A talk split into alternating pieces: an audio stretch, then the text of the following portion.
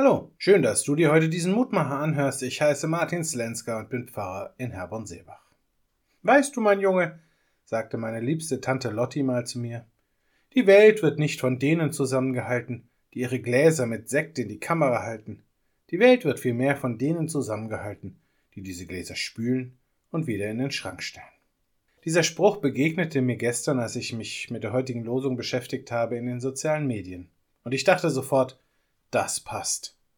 Wie sehr lechzen Menschen doch danach, zu denen zu gehören, die ihr Sektglas in die Kamera halten. Unsere Fernsehshows und Boulevardblättchen sind voll mit all diesen Menschen. Und die Tatsache, dass sich immer wieder so unzählig viele finden, die sich Details unbarmherzigen Castingshows aussetzen, zeugt sehr deutlich von der Sehnsucht, die tief in uns Menschen verankert ist. Einmal im Rampenlicht stehen, einmal wahrgenommen werden, einmal wichtig sein. Und vielleicht bleibt es ja dann nicht bei dem einen Mal. Eigentlich ziemlich traurig. Denn es sind doch gar nicht all diese angeblichen Promis, auf die es ankommt. Die wirklich wichtigen Menschen. Das sind doch vielmehr all die anderen. Du und ich, die einfach das tun, was sie tun. Der Größte unter euch soll euer Diener sein. Diesen Ratschlag Jesu hören wir heute als Lehrtext. Doch während wir vielleicht sogar noch verstehen, was Jesus damit zum Ausdruck bringen möchte, fällt es uns oftmals unheimlich schwer, es auch umzusetzen. Denn zu dienen ist in unserer Welt nicht wirklich angesehen. Diener spielen in unserer Wahrnehmung eher eine Nebenrolle. Dabei sind sie es doch, die diese Welt am Laufen halten.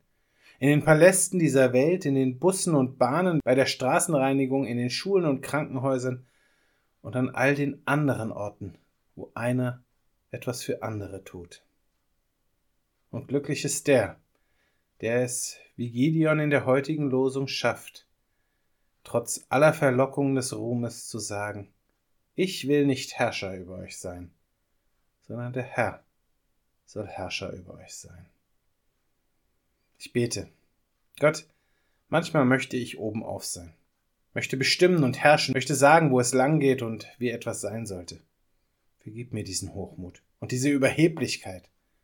Schenke mir vielmehr die Einsicht, dass die wahre Macht nicht im Herrschen, sondern im Dienen zum Ausdruck kommt. Lass mich begreifen, dass wahre Größe für andere nicht sichtbar, sondern spürbar ist. Zeige du mir und dieser Welt durch deine Liebe den Weg, den sie in die Zukunft gehen kann. Amen. Auch morgen gibt es an dieser Stelle wieder einen neuen Mutmacher, für heute wünsche ich dir nun einen guten und gesegneten Tag. Bleib gesund, aber vor allem bleib behütet.